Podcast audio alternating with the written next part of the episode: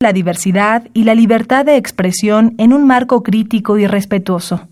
Los comentarios expresados a lo largo de su programación reflejan la opinión de quien los emite, mas no de la radiodifusora.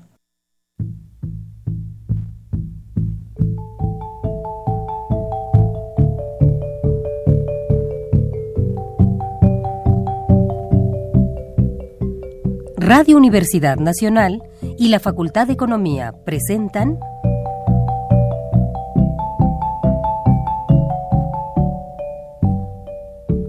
Los bienes terrenales.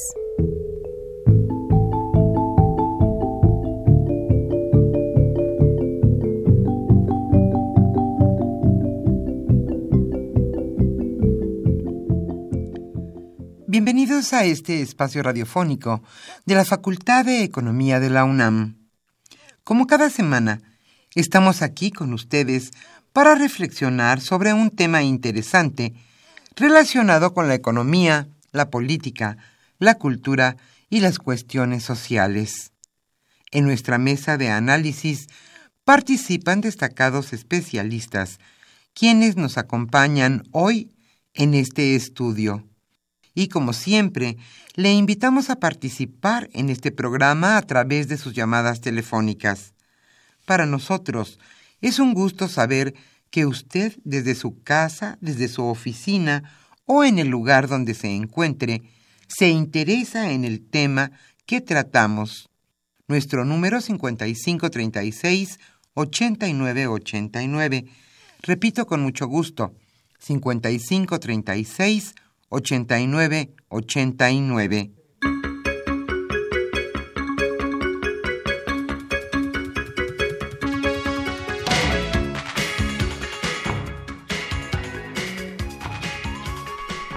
En este viernes ya un poco frío aquí en la capital de la República, estamos nuevamente con ustedes en su programa Los bienes terrenales.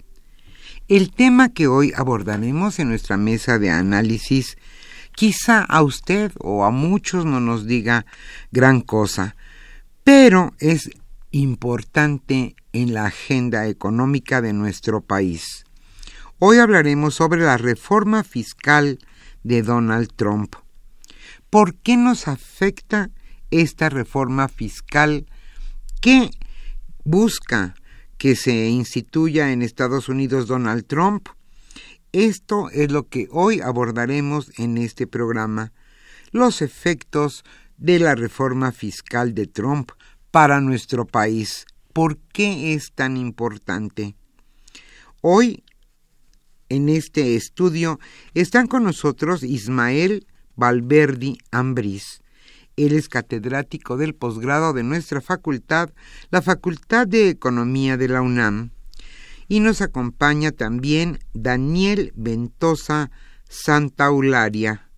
Él es profesor del CIDE y ambos invitados son desde luego especialistas en el tema. Ellos charlarán hoy con Rafael Buendía García. El tema la reforma fiscal de Trump. ¿En qué nos afecta? ¿Por qué es tan importante esta reforma para la economía de nuestro país. Hoy le invitamos también a participar como siempre en este programa a través de sus llamadas telefónicas. Estaremos obsequiando el libro México, Cruce de Siglos, 1970-2014, Pensamiento, Desarrollo y Políticas Económicas. Este libro fue coordinado por Esperanza Fujigaki Cruz y es una edición de la Facultad de Economía de la UNAM. Le invitamos a participar con nosotros en el tema que hoy abordaremos, la reforma fiscal de Donald Trump. Y antes de iniciar nuestra mesa de análisis, como siempre, le invitamos a escuchar lo más importante sucedido en materia económica durante esta semana.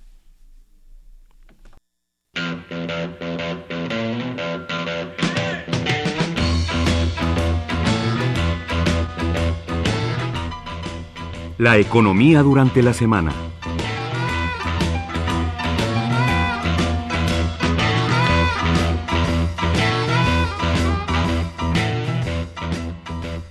La estimación de crecimiento para nuestro país para este año se reduce. El Banco de México redujo su estimación de crecimiento económico para este año 2017, por lo que se espera que la economía mexicana avance entre 1.8 y 2.3%. De acuerdo con el pronóstico anterior realizado por Banjico, el país debería estar creciendo entre 2 y 2.5%. La nueva estimación implica una baja de 0.2 puntos porcentuales debido principalmente al retroceso registrado durante el segundo trimestre del año, en gran medida influenciado por la incertidumbre de las renegociaciones del Tratado de Libre Comercio, que podría estar afectando el consumo debido a la pérdida de valor del peso frente al dólar.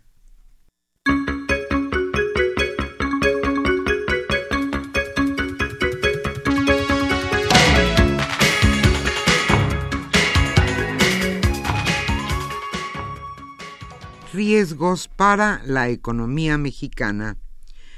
Agustín Carstens, gobernador del Banco de México, señaló esta semana que entre los principales riesgos que podrían afectar desfavorablemente al crecimiento de la economía mexicana se encuentra el resultado de las renegociaciones del Tratado de Libre Comercio y la, y la volatilidad que genere en los mercados el proceso electoral de 2018. Añadió el gobernador del Banco de México que de aprobarse la propuesta de plan fiscal de Estados Unidos, podría esto repercutir en las inversiones en nuestro país y afectaría los niveles de tasas de interés, por lo que sería necesario incorporar este riesgo en el proceso de política económica tanto para el país como en otras economías.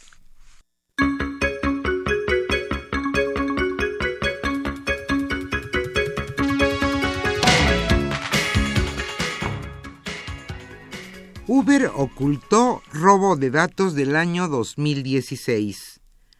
Piratas informáticos se robaron los datos personales de 57 millones de clientes y conductores de Uber.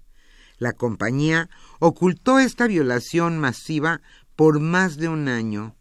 Esta semana la empresa de viajes compartidos despidió a Joe Sullivan, jefe de seguridad, y uno de sus subalternos por su participación en este encubrimiento. Los datos comprometidos en el ataque de octubre de 2016 incluyeron nombres, direcciones de correo electrónico y números telefónicos de 50 millones de clientes de Uber en todo el mundo. La información personal de aproximadamente 7 millones de conductores también fue impactada, incluidos unos 600 mil números de licencia de conducir de Estados Unidos.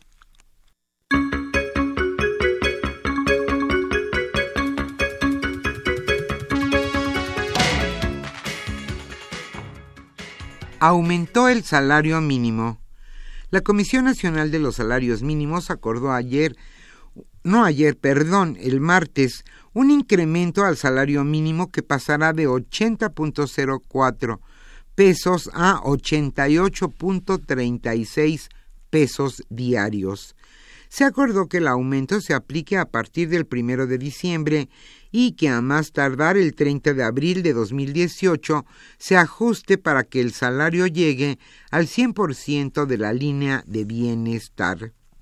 Debemos subrayar que este incremento al salario mínimo coincide con el último día de la quinta ronda de negociación del Tratado de Libre Comercio, en donde ha salido a relucir la brecha salarial que existe en materia de salarios entre México, Estados Unidos y Canadá.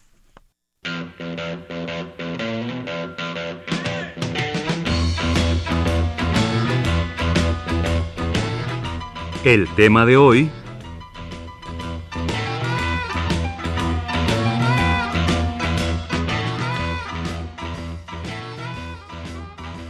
señalamos al inicio de este programa, hoy abordaremos el tema la reforma fiscal de Donald Trump.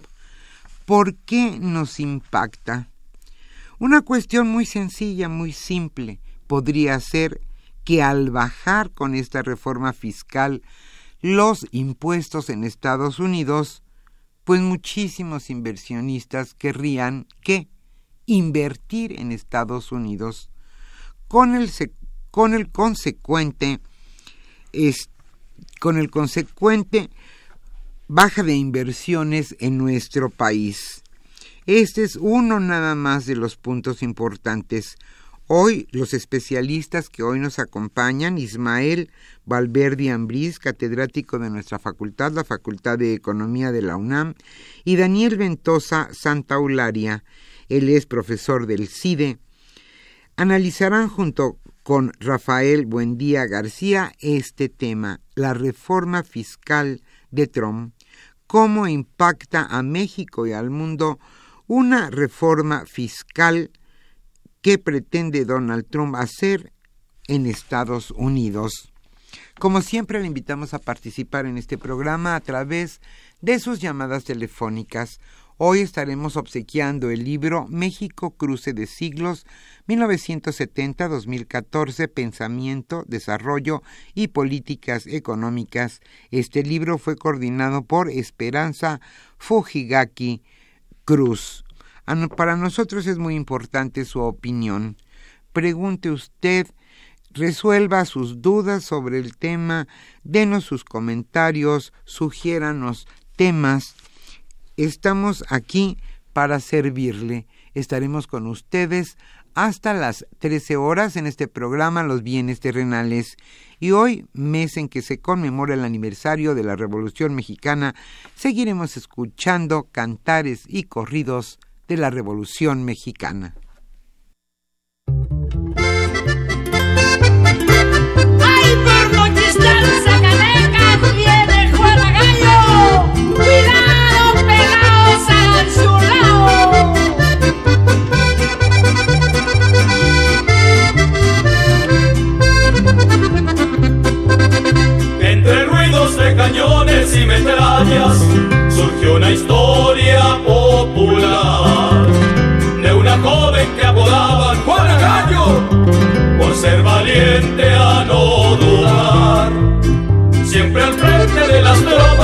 Tropas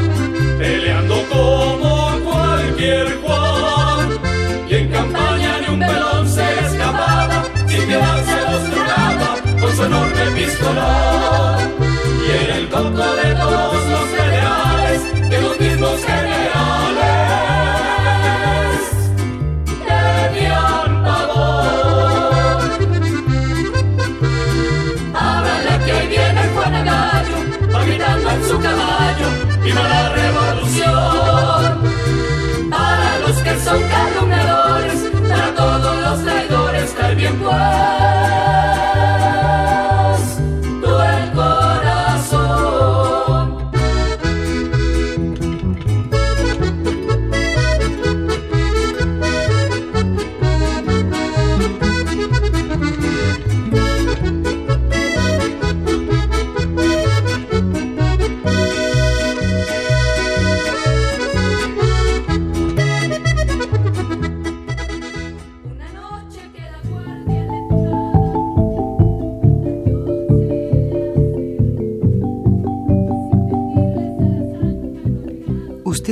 Los bienes terrenales.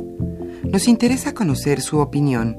Le invitamos a comunicarse a este programa al teléfono 5536 89 89. Repetimos con mucho gusto, 5536 89 89.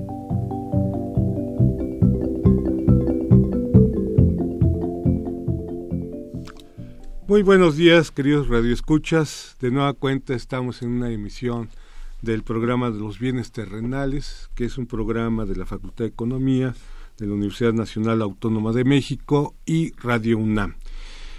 Hoy tengo el gusto de tener a Ismael Valverde Ambriz, que es profesor de la Facultad de Economía y del posgrado, y a nuestro buen amigo Daniel Ventosa, de, eh, que es profesor investigador del Centro de Investigaciones y Docencias Económicas, CIDE. ¿no?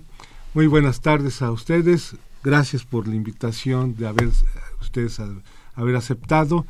Y hoy el tema, mis queridos radioescuchas, tiene que ver con la política fiscal y la política monetaria de nuestro vecino, los Estados Unidos, y que Trump se ha empecinado a desarrollar una política monetaria, una política fiscal, que en palabras de Larry Summers, es el primer presidente que utiliza la política fiscal y la política monetaria contra sus enemigos políticos, según Larry Summers. ¿no? Eh, de hecho, incluso establece que la eh, famosa política fiscal de- del señor Trump no tiene nada que ver con el crecimiento, no tiene nada que ver con la progresividad, no tiene nada que ver con la estabilidad, ni tampoco con los subsidios, sino que es reducir los impuestos, que está ahorita en una tabla de seis, eh, eh, ¿cómo se llama? Seis tasas fiscales de impuestos, las quiere reducir a tres, eh, quiere quitar los subsidios para los seguros de gastos médicos del Obamacare. Y bueno, aquí tenemos a dos expertos en política monetaria y política fiscal y les pedimos que nos echaran la mano para poder entender un poco lo que está haciendo el señor Trump en su país y qué consecuencias traería ese tipo de políticas para la economía mexicana. ¿no? Y sobre todo porque ya el señor Cartens se va el próximo viernes ¿no? Al, a Suiza, al, al banco de, de, ¿cómo se llama? de pagos, de sistemas de pago de Basilea, Suiza. Y bueno, nos deja con una inflación del 7%, con tasas de interés bastante altas y, bueno, una política también monetaria que trata de estabilizar nuestra inflación, trata de ver que las cosas no se nos salgan de las manos, a pesar de que este año prácticamente duplicó la inflación y la tasa de interés, y también tiene que ver por la política monetaria que los Estados Unidos ha hecho. Ismael, ¿cómo está la política fiscal del señor Trump o del gobierno del señor Trump? Profesor, eh, muy buenos días, gracias por la invitación, Daniel. Muy buenos días. Eh, pues sí, profesor, como usted eh, acertadamente lo dijo, eh, la política fiscal que está que quiere implementar el presidente Donald Trump, eh, digamos que tiene varias aristas, varias aristas, varios ejes. Eh, en primero, me gustaría señalar que esta esta, esta propuesta que se llama Ley de Recortes y Empleos Fiscales eh, de, de Trump ha sido también ya revisada por el Senado y ha sido modificada por parte de los republicanos en una, en una, una versión un poquito distinta a la que tenía originalmente Trump. Eh, en efecto, eh, el sistema impositivo estadounidense actualmente tiene siete, siete, digamos, categorías en las cuales uno puede pagar impuestos. Eh, la más alta es de 39.6% ahorita y que es para las personas que ganan más de 400 mil dólares eh, anuales. Eh, lo que quiere hacer Trump es reducirla, de- bueno, esta nueva propuesta se, se reduciría de 7 a 4, nada más, eh, cuatro distintos como, como casos para, para cobrar impuestos y se reduciría a 35% en el caso del, del, más, del más alto. Eh, es una reducción significativa para los para las, las, las personas que tienen mayores eh, mayores tasas mayor, mayor eh, sueldos y salarios en Estados Unidos sin embargo las personas que tienen menor menor sueldo sus tasas permanecen igual Eh, o sea, ahí no hay. ahí no hay una hay- baja para para lo- los de 0 a 45 mil quedan 10% pero los estratos intermedios quedan exactamente exactamente igual. Precisamente por eso es por lo que se le llama que es una es una reforma para los ricos para la para los que tienen los, los mejores eh, ingresos. Sin embargo digamos cuál es el sentido de la política fiscal Eh, uno de los argumentos que ha señalado Trump para implementar esta política fiscal es que Estados Unidos es un país poco competitivo en términos fiscales si se le compara con, con el promedio de la OCDE. Eh, digamos, su tasa del 35% promedio es, está por encima de casi todos los países de, la, de la OCDE. Y al reducir su tasa eh, al 25%, también la, la tasa promedio, entonces estaría muy por debajo de todos los demás países. Hay países que tienen tasas menores, sin embargo, dado la dinámica estadounidense, el tipo de mercado que es Estados Unidos, haría de Estados Unidos un país muy... eh, muy competitivo en términos de tasas fiscales y eso generaría una guerra de inversiones hacia Estados Unidos. Eso es una es una una posible consecuencia muy muy viable diría yo que, tendría en principio sobre, sobre nuestro país y sobre otros países. Digamos, muchos capitales buscarían ir a Estados Unidos dado que bajarían las tasas de, de recaudación. Eso por una parte. Pero también se va a afectar el pago de impuestos en otro sentido. Los impuestos eh, se, se ponderan con base en, el, eh, bueno, el, el IRS, que es la oficina, que es el impuesto que se paga a los estadounidenses y la oficina que se encarga de hacerlo, pondera los impuestos con base en un... Eh, en, en, el IPC estadounidense, en el IPC urbano concretamente. Pero la, la reforma fiscal también vendría a modificar eso.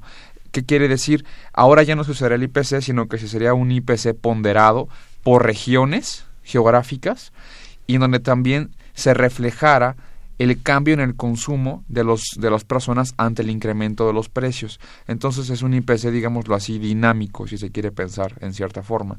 Entonces se modificaría también eh, un poco el sistema de tanto las tasas como la forma de cobrar, la forma en la que se calculan los impuestos. Y bueno, habría también otras más eh, reducciones, por ejemplo, adicionales, digámoslo en cierta forma, para las ganancias que se hacen, por ejemplo, en el sistema bursátil, eh, las que se heredan. Es decir, es una reforma pensada, eh, básicamente, diría yo, en resumen, con dos aristas. Uno, que los ricos dejen de pagar, el, el 1% más rico de Estados Unidos deje de pagar tanto dinero. Y dos, aumentar la competitividad en términos de captación de flujos económicos hacia Estados Unidos.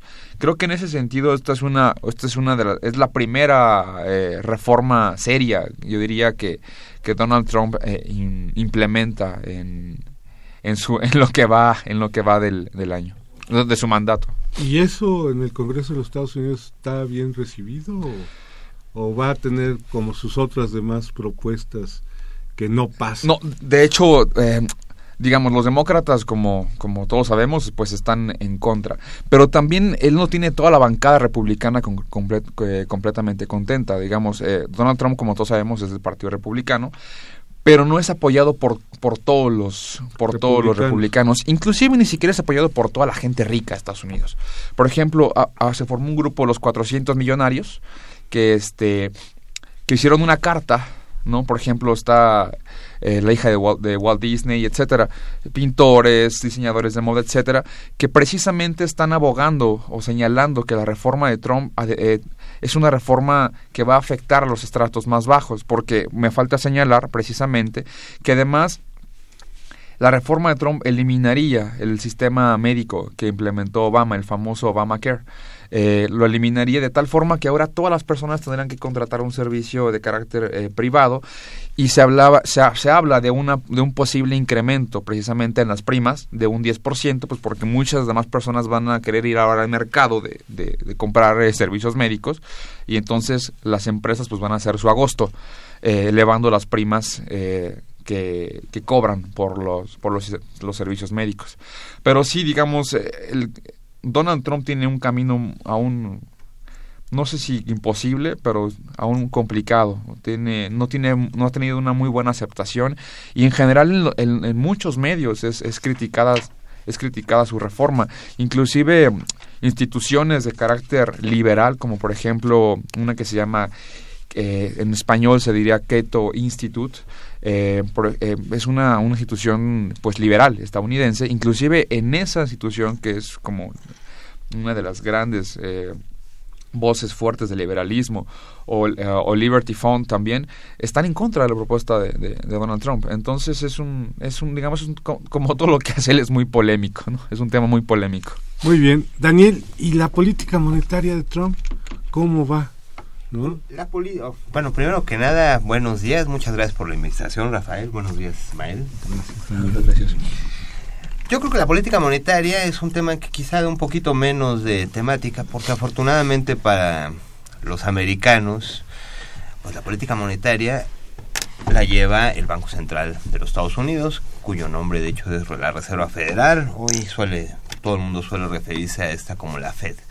Entonces la Fed es, un, es una institución con bastante autonomía, es decir, la decisión del jefe de quién la va a dirigir sí tiene que ver con, con el presidente de los Estados Unidos, lo nomina, pero una vez en el cargo, básicamente la Fed toma sus decisiones de manera autónoma. Es un poquito lo mismo que pasa en México, al menos que queremos que pase en México, con el Banco de México.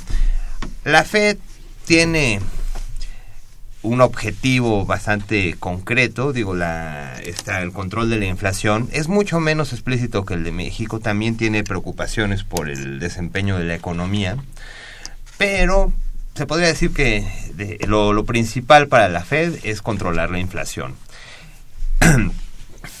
con, digamos, el, como el, el ¿cómo se dice? podríamos decir, con también el, el, objetivo secundario, no nada trivial, de permitir que la, la, la, economía se desarrolle correctamente.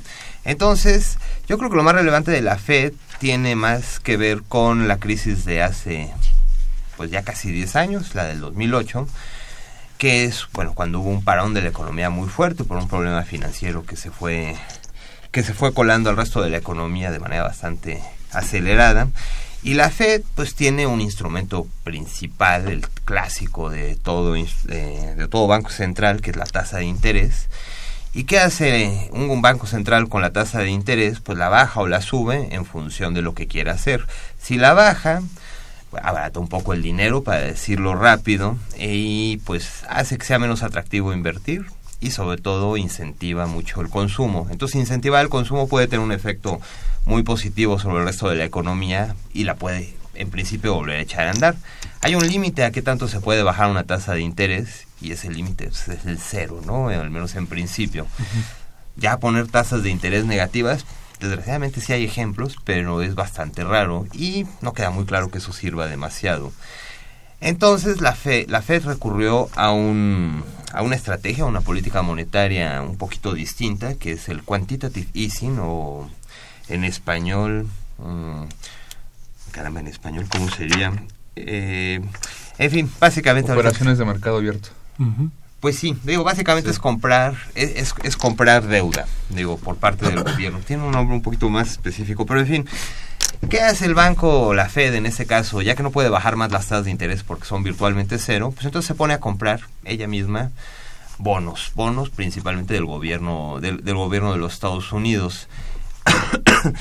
¿Cuál es la idea de comprar esos bonos? Es que, bueno, al comprarlos, como todo mercado de oferta y demanda, logra aumentar el precio de dichos bonos y hay una relación inversa con la tasa de interés que estos ofrecen. Y esas tasas de interés, en particular las que más les interesan a la Reserva Federal, son las de largo plazo.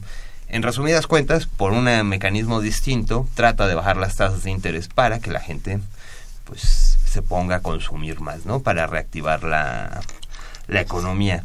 Y lo que hizo Estados Unidos con este nuevo, eh, este nuevo instrumento de política eh, monetaria, pues fue comprar una cantidad impresionante de, de bonos. Digo, uno puede ver una serie de, de, de datos del total de, activos que están en manos de los de, la Reserva Federal, pues básicamente más que lo triplicó en menos de cinco años, ¿no? Entonces, actualmente lo que le está pasando a la economía americana es que va muy bien.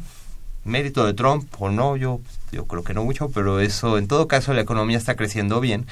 Y la Reserva Federal está aprovechando esta circunstancia para volver a subir la tasa de interés, para volver a tener margen, en, pues simplemente para la siguiente crisis, ¿no? Porque los, las tasas de interés hasta hace un par de años seguían virtualmente en cero y ahorita pues no todo, todo tan preciso, pero ha habido dos o tres subidas de la tasa, ya, tienen, ya no son cero.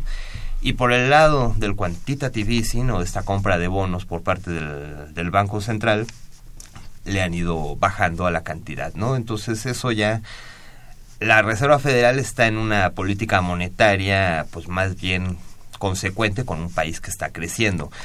Para efectos del tema que estamos en discusión, por eso decía es quizá un poquito menos candente, porque la Reserva Federal funciona bien, es parte del encanto de los Estados Unidos, las instituciones, pese a Trump, resisten sus embates y funcionan bien. Y creo que la Reserva Federal es una de las que lo- no lo hace nada mal. A ver, eh, se los pregunto a los dos. Y con base ahorita en lo que estabas diciendo, Daniel. Debemos entender nosotros los radioescuchas que desde el 2008 hasta hace un par de años atrás, ¿no? digamos hasta el 2016, o, eh, la tasa era prácticamente cero, ¿no? la tasa de interés de los Estados Unidos. Y ahora, con base en estas nuevas condiciones, se han estado elevando las tasas de interés de los Estados Unidos. Y la pregunta que les hago a los dos, quiere decir que ya entramos a un nuevo ciclo de la economía norteamericana e incluso de la economía mundial, en donde ya las tasas de interés ya no van a ser tan bajas. Y lo pongo en este sentido. Dado que las tasas de interés de México, ¿no? el Banco de México, empezó a responder hacia esos incrementos que hacía la Reserva Federal. Entonces, si nosotros, los mexicanos y la economía mexicana, debemos ya eh, eh, asimilar que las tasas de interés bajas se acabaron, porque estamos en ese nuevo ciclo. O sea, ya relacionando lo que está haciendo la Fed norteamericana, bueno, la Reserva Federal de los Estados Unidos y lo que está haciendo el Banco de México. Ah, no, a mí me parece una excelente pregunta. Creo que es un gran puente para ver lo que le va a pasar un poco a México por ese lado. Las tasas en México básicamente sufren cualquier cosa que le pase a las americanas. Digo, el Banco de México, al menos en las circunstancias actuales, y no creo que cambien, cada vez que se modifiquen las americanas, las mexicanas lo harán en consecuencia. Es decir, si los Estados Unidos ofrecen mejores rendimientos en un país pues más estable, más grande, pues los inversores inmediatamente van a cambiar su dinero de un lado al otro.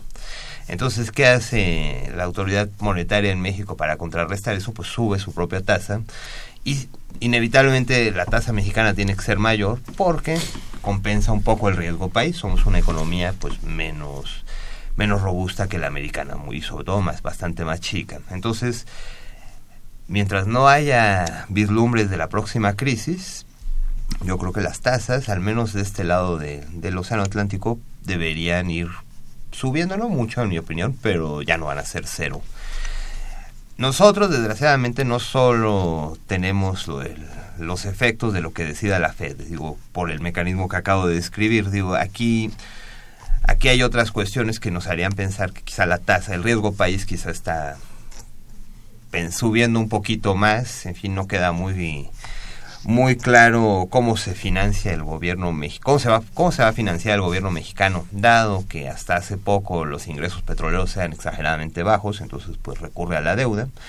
La deuda en México como proporción del PIB ha subido bastante en la última administración, más o menos como del 50 al 70.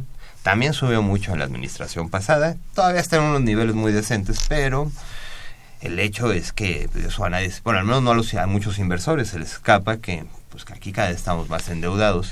Y como no tenemos el prestigio de los americanos, pues aquí no podemos endeudarnos ad infinitum. Hay un momento en el que la, la, la gente va a empezar a sospechar que quizá ya no vamos a pagar. Entonces, en fin, es un juego medio terrible. Yo esperaría que aquí no nos endeudemos mucho más en el futuro.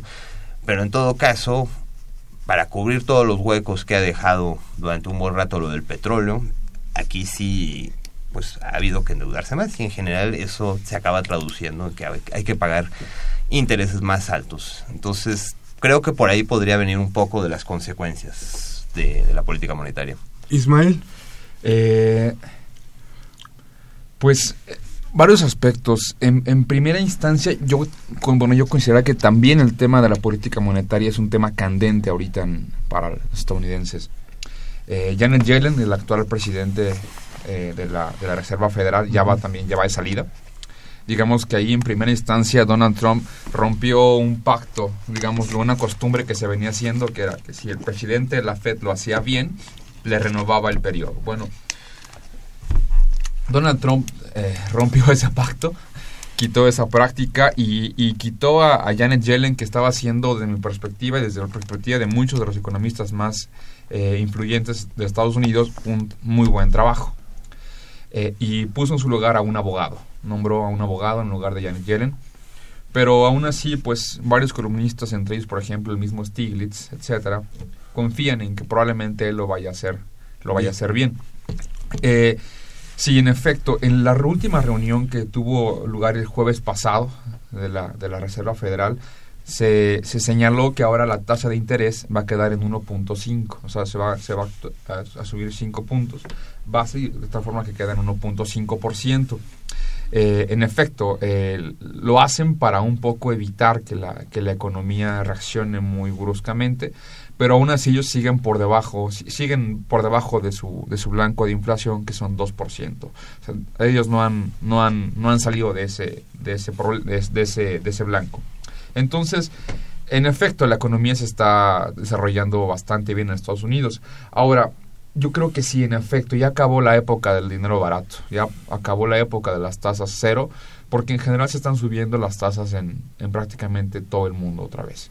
Eh, México mismo lo va a tener que subir también. Recuerda que lo comenté hace tiempo en, un en los pasillos de la UNAM, que inclusive había notas periodísticas que probablemente las tasas iban a bajar y no, es imposible que en este momento las tasas bajen. Las tasas van a reaccionar al alza porque además tenemos un grave problema de inflación ahorita en México. Sin embargo, yo creo que en este momento la economía estadounidense se está se está vinculando tanto su política fiscal como monetaria. Hasta parece que pudieran estar aplicando la coordinación fiscal y monetaria, por- digámoslo así. Parecería, digo yo, ¿por qué? Porque en efecto, Estados Unidos va a subir, la Fed va a subir la tasa de interés a 1.5%. Eso, como bien lo señala Daniel, invita o es un aliciente para que las personas eh, lleven su dinero a Estados Unidos porque va a pagar mayores rendimientos, por una parte. Y por otra parte, al reducir las cuotas impositivas sobre las inversiones que llegan a Estados Unidos, entonces, como lo señalé hace un momento, va a ser una guerra de inversiones bastante interesante la que se va a tratar en el mundo a causa de precisamente estas dos decisiones que ha tomado por una parte eh, eh, Donald Trump y por otra parte la Reserva Federal. Eh, y finalmente me gustaría, me gustaría señalar que en ese sentido México tiene un gran problema. Porque por una parte, en efecto, tendremos que subir nuestras tasas de interés. Va a ser más caro endeudarse, evidentemente.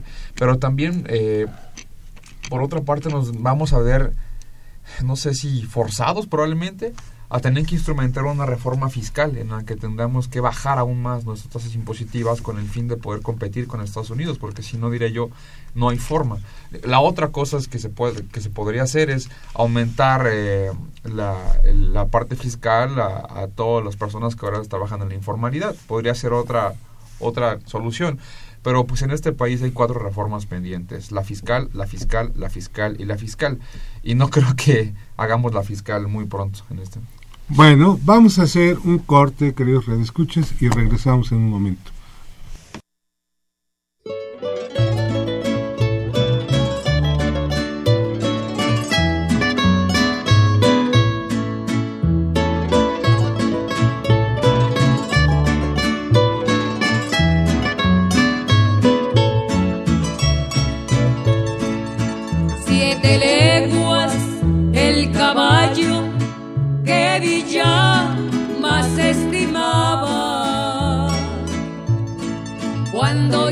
Silbar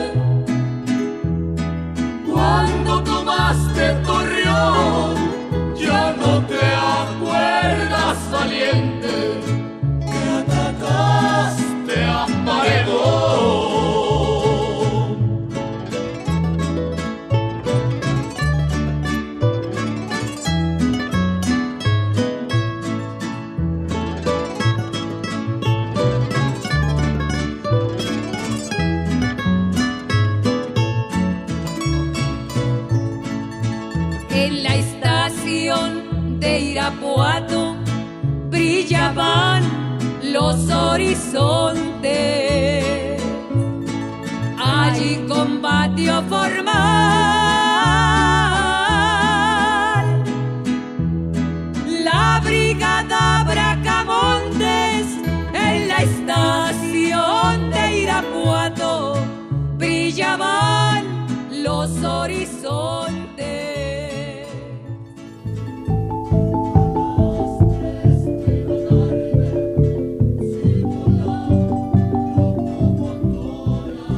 Usted escucha los bienes terrenales. Nos interesa conocer su opinión. Le invitamos a comunicarse a este programa al teléfono 5536 89 89. Repetimos con mucho gusto, 5536 89 89.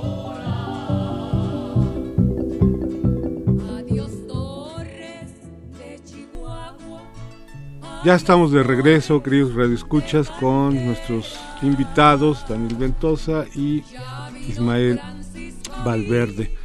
Bueno, nos quedamos en, el asunto de que va a impactar a, a México eh, estas cosas de las tasas de interés y la nueva política monetaria que se está dando allí. Pero, por ejemplo, tú querías decir algo, Ismael, sobre la tasa fiscal, perdón, la política fiscal y el índice que están tomando como parte para la ponderación de las tasas impositivas sobre los ingresos de los norteamericanos, ¿no? Sí, digamos, básicamente y de manera muy sencilla la idea es esta, como, como hace un momento lo, lo platicábamos, se va a cambiar la fórmula para establecer la tasa impositiva en Estados Unidos. Y ello va a traer como consecuencia que en términos de, del pago de impuestos, digamos que las personas que más... Va a haber reducciones, eh, digamos, digámoslo, a, lo largo del- periodo de Trump, ¿no? y estas reducciones va- van a ser cada vez menores. Digamos, eh, por ejemplo, la reducción neta de los ingresos más altos es de un 8.9%. O sea, van a pagar 8.9% menos de impuestos. El siguiente año, digamos, para el 2020 van a pagar un 5.4 menos por ciento. Es decir, las reducciones se van a ir haciendo menores. Sin embargo, los únicos hogares, o digamos, los únicos ingresos que van a pagar más impuestos, es decir, que no van a sufrir una reducción, sino un aumento de sus impuestos del 13.9%, del 24.5% para el 2021, son los hogares que tienen ingresos de 20 mil dólares a 30 mil dólares. Digamos, la gente más pobre en Estados Unidos, o de los, ingresos más bajos, son los únicos que van a pagar más impuestos a raíz precisamente de la, de la forma en la que se estructura la fórmula eh, para cobrar estos impuestos. Entonces, pues sí, señalaba Daniel, parece una propuesta, una reforma hecha con un poco hasta de saña, digámoslo así. Pero comentabas, Daniel, que a lo mejor estas dos políticas o estas dos intenciones de la política de Trump va a dañar a los norteamericanos. ¿En qué sentido? O- Pues, o, yo o creo- cuál es lo que tú estás vislumbrando? Yo creo que todo lo que está haciendo a Trump no se va a ver como algo perjudicial en el corto plazo, pero sí en el mediano y largo plazo. Eh, una de las cosas que mencionó Ismael es el Obamacare, ¿no? Entonces, efectivamente, repeler el Obamacare o hacer una versión descafeinada de este permite ahorrarse un montón de dinero, digo, porque parte del chiste de Obamacare es subsidiar los seguros médicos de los que ya tienen condiciones médicas malas, ¿no? O sea, alguien, por ejemplo, que ya con un cáncer, pues yo invitaría a cualquiera a tratar de comprar un seguro con un cáncer, pues ayer saqué el dato, en Estados Unidos les cobrarían una prima de 150 mil dólares o algo así, entonces es impagable, una vez que uno tiene cáncer, pues está un poco amolado. El Obamacare, entre otras cosas, permite que, aun si yo estoy enfermo, no me pueden subir el costo del seguro. Y eso es de las cosas que van a quitar. Porque eso es caro y le cuesta, bueno, pues, alguien lo tiene que pagar y una parte lo subsidia el gobierno, el gobierno federal. Trump lo que quiere es eliminar hasta donde pueda todos esos subsidios. Es decir, sí quiere que todo el mundo esté asegurado, pero que les paguen, que les cobren los seguros a precios más de mercado cosa muy trágica para la gente que está enferma o la gente que ya es mayor, ¿no? A la que siempre inevitablemente les cobran mucho más. Entonces, digo, de las, de las estimaciones que se hace es una vez quitado el Obamacare, pues van a dejar posiblemente unas 30 a 40 millones de personas sin seguro, porque la gente simplemente ya no lo va a querer. Y eso, pues ya se imaginan que no es el señor Bill Gates el que se va a quedar sin seguro, entonces solo va a perjudicar a la gente con menos ingresos de Estados Unidos. Digo, eso a la larga, si logras pasarlo del repudio a la Obamacare, solo va a perjudicar a la gente de menos ingresos en Estados Unidos. Eh, por el otro lado, digo, en la fiscal a mí lo que me gustaría, no, eh, vimos sobre todo lo de la recaudación, que me parece súper interesante, pero creo que un poco la idea también detrás de Trump, a ver cómo sale, es volver a renovar un poco la infraestructura de los Estados Unidos. Otra vez, vista desde México no se ve tan mal, pero, en realidad la, infraestructura americana o norteamericana está un poquito vieja, los aeropuertos ya no son no son lo que deberían para el tráfico que tienen. Las carreteras ya no se mantienen como están antes o ya no no son de los anchos que deberían para el flujo que tienen. Y eso la infraestructura una infraestructura inadecuada para pues perjudica a la producción de un país. Y un- una forma que no se ve mal sería aumentar el gasto en infraestructura si Trump logra hacer eso es posible que genere bastantes empleos pues no muy cualificados, ¿no? Digo, se, necesita, pues, se, se- se necesitan obreros, etcétera, etcétera, para hacer esos nuevos aeropuertos, no nuevas carreteras. En el corto plazo, posiblemente, no se vea ningún impacto negativo en el empleo, al contrario. Si hace bien la selección de obras de infraestructura, eso acabará redundando en el largo plazo en una mayor productividad. Una mejor carretera permite más tránsito de mercancía y etcétera. Si se lo gasta en un muro, pues eso le va a dar trabajo a un montón de gente, probablemente a muchos mexicanos emigrados allá, porque son gente que se dedica a la construcción, al menos algunos. Y eso tendrá alguna incidencia positiva en, en las zonas aledañas a la frontera. Pero obviamente un muro es un proyecto de inversión, en mi opinión, bastante estéril. Y eso una vez terminado, pues básicamente no va a dejar nada bueno pues, a nadie, ¿no? Digo, entonces, a eso habría que ver en qué se lo gasta Trump. Yo creo que lo del Obamacare es un claro indicio de que los Estados Unidos o las condiciones en Estados Unidos de la gente más pobre se van a se van a deteriorar aún más. Lo de los impuestos, bueno, creo que Ismael ha sido súper elocuente en- al respecto. Eso es obvio que va a generar más desigualdad.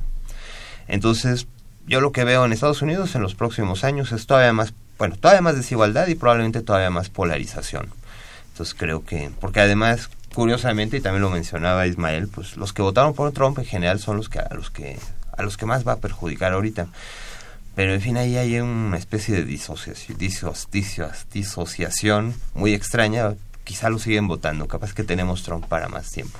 Otros cuatro años. Oh, caray. Bueno, vamos a darle eh, pie a las preguntas y comentarios de nuestros radioescuchas y que nuestros invitados este, puedan responderles. Lucrecia Melgar Soto de la delegación Coyoacán dice, ¿qué opinan de la salida de Agustín Carstens del Banco de México? ¿Es el momento de irse a Suiza? ¿No? Es lo que nos pregunta doña Lucrecia.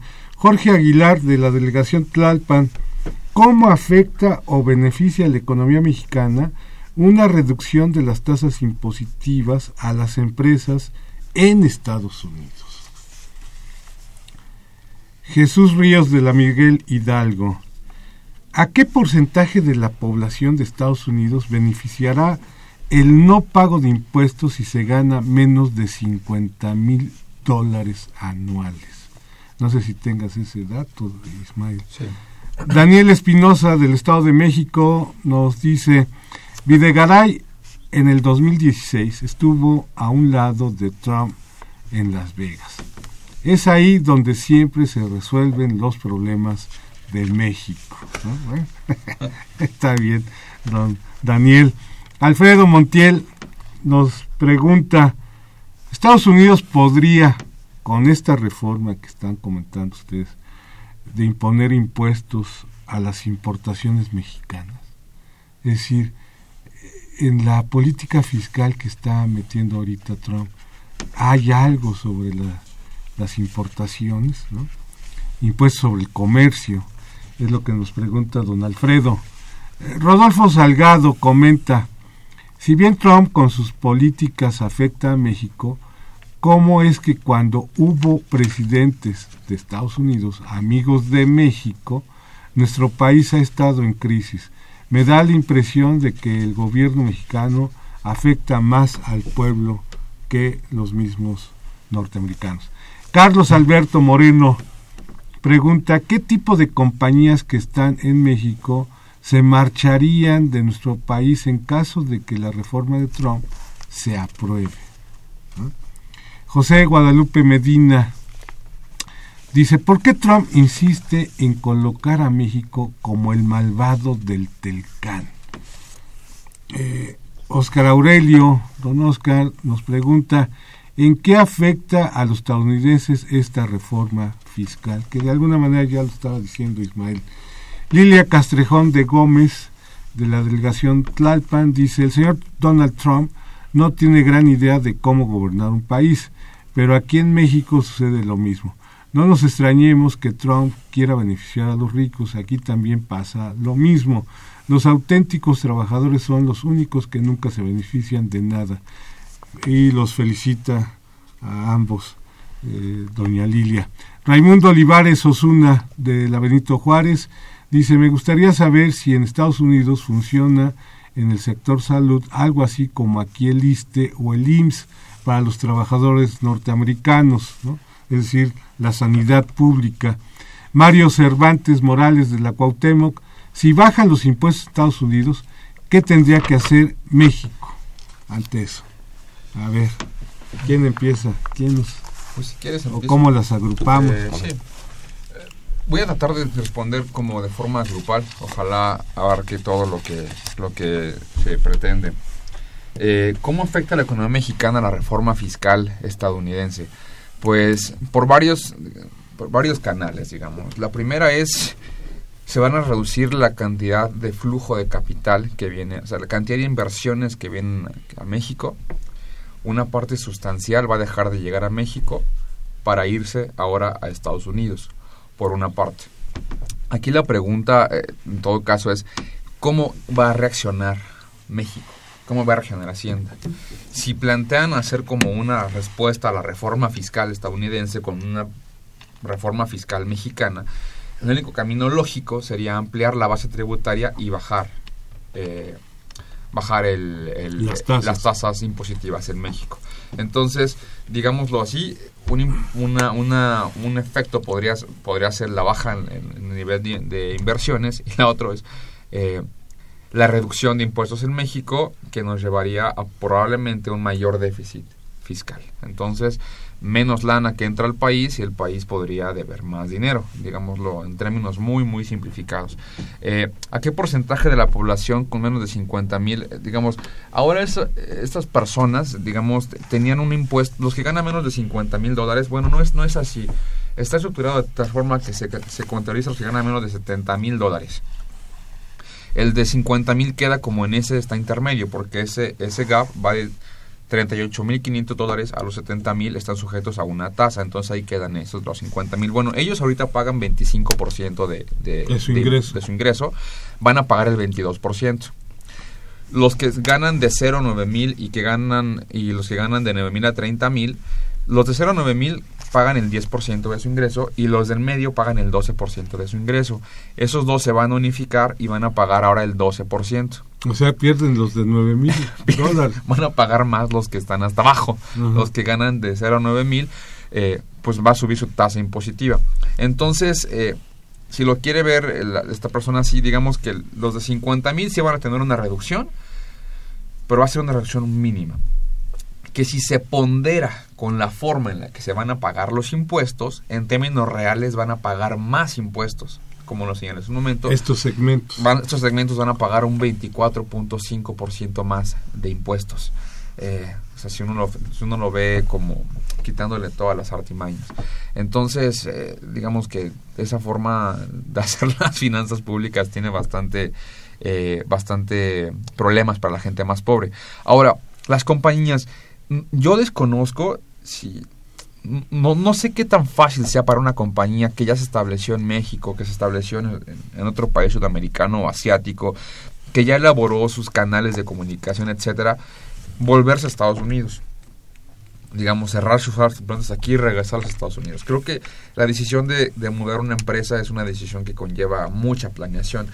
Creo que más bien lo que va a pasar no es que se regresen las empresas, sino que las empresas van a poder repatriar sus ganancias a Estados Unidos.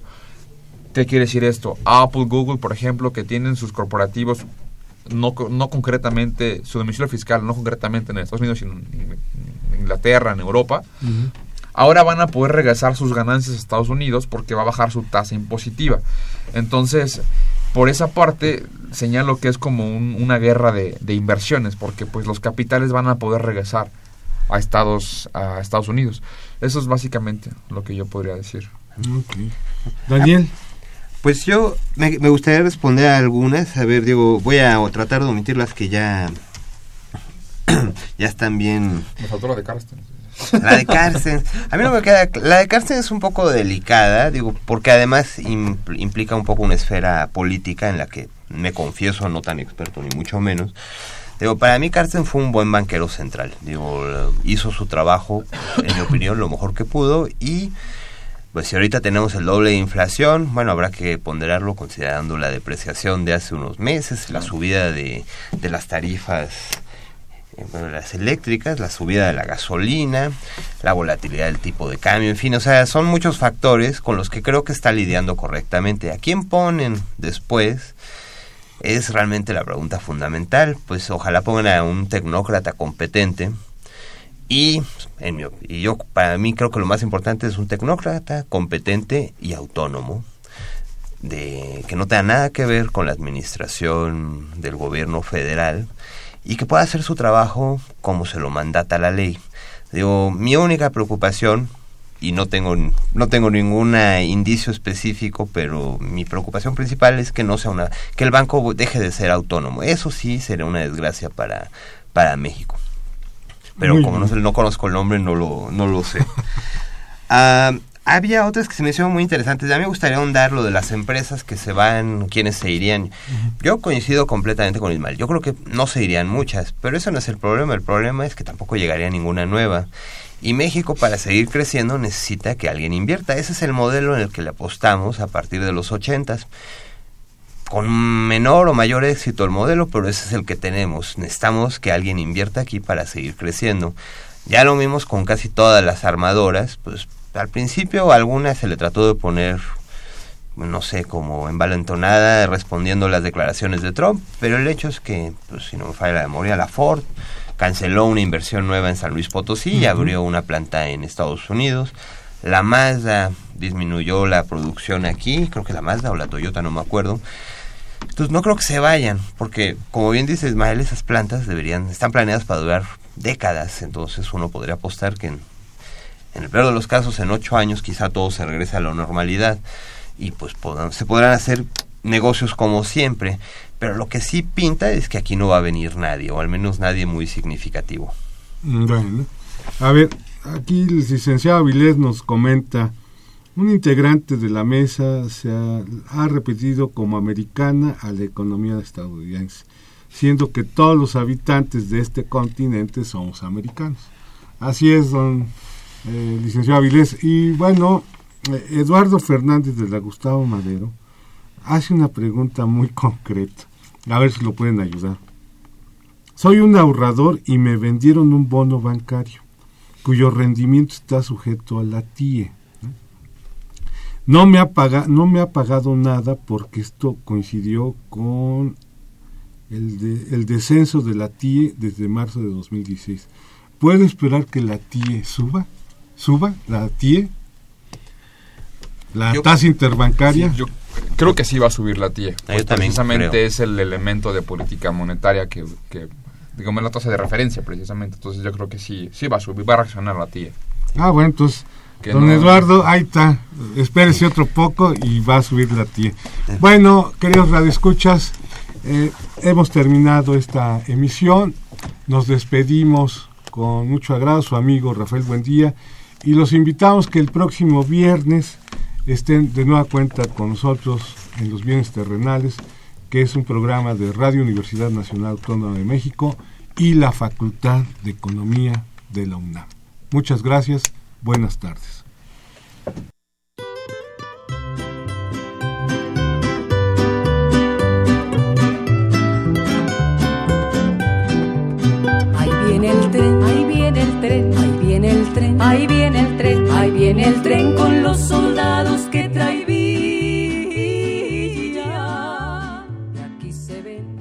Agradecemos su atención y participación en este programa a través de sus llamadas telefónicas y la invitamos la próxima semana a la misma hora en otro programa más de los bienes terrenales.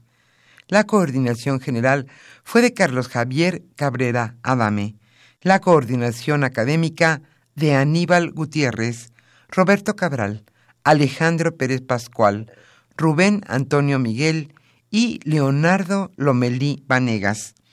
En los controles técnicos, nuestro compañero Humberto Sánchez Castrejón y en la voz y producción su amiga Irma Espinosa, quien se despide de ustedes y le desea un agradable fin de semana.